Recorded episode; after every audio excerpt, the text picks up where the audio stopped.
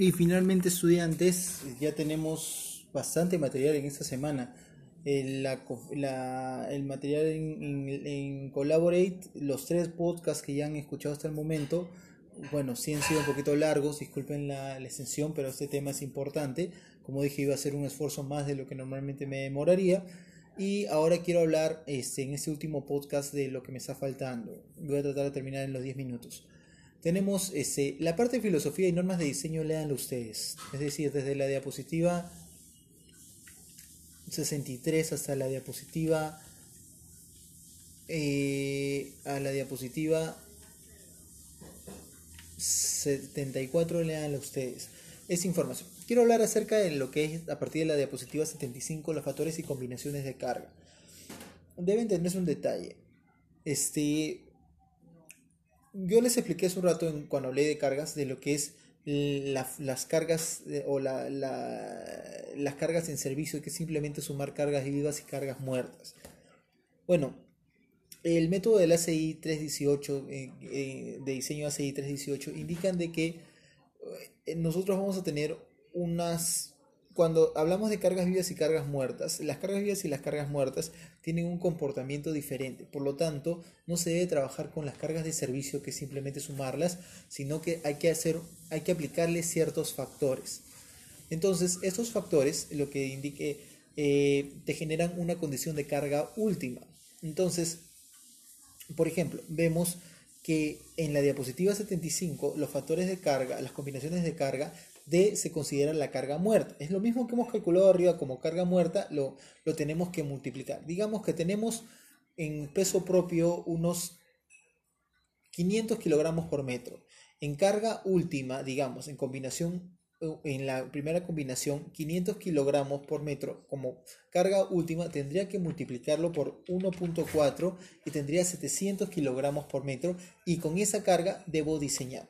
Lo que te están diciendo, ese es la teoría de que la resistencia de diseño se tiene que, tiene que ser igual a la resistencia máxima que permite una sección multiplicada por un factor de reducción. Entonces, mejor dicho, el momento que va a soportar una, una sección de una viga o de un elemento en flexión o, este, tiene que ser, el momento tiene que ser mayor, no, tiene que ser menor al momento que soportaría la viga, eh, o sea, e, esa sección con las condiciones por, multiplicado por un factor de reducción. Eso lo voy a explicar mejor de repente el día sábado. Bueno, lo que indica la norma es que, por ejemplo, si digamos que tenemos 200 kilogramos por metro en lo que es este 500 kilogramos por metro en carga muerta y 200 kilogramos por metro en carga viva. Si usamos la segunda combinación, que es 1.5 1.2D más 1.6L, tendríamos que sería 1.2 por 500 más 1.6 por 200. Ya no sería la carga 700, sino sería 920. Esa es carga última. Esto indica, hay otras combinaciones, son como 7, 8 formas de, de, las combinaciones que involucran cargas en el techo, cargas de nieve, cargas de lluvia o cargas de viento o cargas de sismo, dependen de cada país. Si en un país el viento es más fuerte y no hay sismos, yo no voy a diseñar con carga de sismo porque la carga de sismo va a ser prácticamente inexistente en ese país. Entonces, si tú te adecuas a la normativa, por eso que en, cuando ves ingeniería sísmica, casi todas las estructuras, bueno, las vigas se, diseñan en función de su peso propio y todo eso, pero las columnas o, otros elementos entran a tallar eh, cuando utilizas un, un, software, utilizas este, lo que es la, el diseño del elemento considerando las cargas de sismo. En otro país ni se cuenta, ni, ni existe. Ahora, esto es lo que dice el ACI 318, pero la norma es mucho más exigente. La norma no te pide 1.2D más 1.6L. La norma te pide, ah ya, aparte, continuamos, la, la diapositiva 76 te muestra los factores que el ACI 318S14 te indica, te dice que el factor de reducción puede ser entre 65 a 90% de acuerdo a, algunos, a algunas consideraciones. Pero eh, a partir de la diapositiva 18 vemos lo que dice la norma NTE 060 acerca de las combinaciones de carga.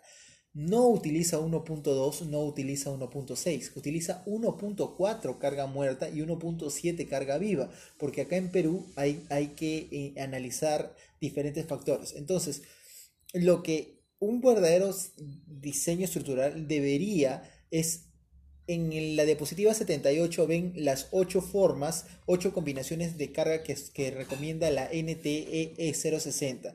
Entonces, lo que se tendría que hacer es, este, dependiendo de las condiciones, si son aplicables las 8, las ocho combinaciones de carga, aplicar las 8 combinaciones de carga y con esas 8 combinaciones ver en la envolvente de momentos cuál te, ofrece la situación más desfavorable que tiene el mayor, el mayor momento y diseñar con esa circunstancia.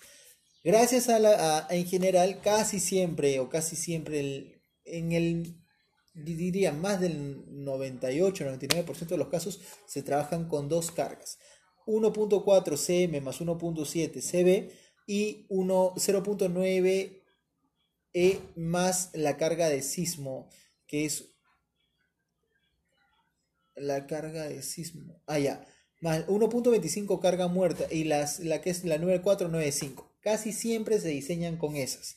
Igual, cuando uno trabaja con un software de diseño, uno pone todas las combinaciones de carga y al momento de ir indicando qué tipo de carga estoy agregándole a un elemento, tiene que este, indicar qué tipo de carga es y el mismo software eh, se encarga de hacer las iteraciones y determinarte de frente cuáles son los momentos de diseño más, más, más este, los más altos. Claro, eso si tuvieses el software, si no tienes que hacerlo manualmente y tienes que usar, aplicar todas las posibles combinaciones y encontrar aquella, eso es lo que indica la norma, aquella que te da el, el valor mayor. Ya, igual en la diapositiva 79 vemos los factores de reducción que no es, nosotros no usamos entre 65 y 90, 0.9, 0.8, 0.75, 0.85 dependiendo del sector o para el cortante o torsión o si para flexión sin carga, axial, ya eso ya depende de, de, de cada característica y condición. Bueno, eso ya ayer les expliqué el comportamiento a flexión. Hoy les he explicado muchos más, muchos más elementos. Léanse por favor la, las diapositivas 86, 87 y 88 que habla acerca de las suposiciones de diseño, eh, que habla acerca de algunas hipótesis fundamentales de diseño también. Léanselas por favor. Y pues con eso ya estarían preparados para el sábado. Ah, léanse algo de la teoría de estado elástico agrietado o no agrietado. Y el sábado ya nos dedicaríamos a resolver problemas. Espero que hayan llegado a ese punto. He dado, tratado de dar la mayor cantidad de información posible.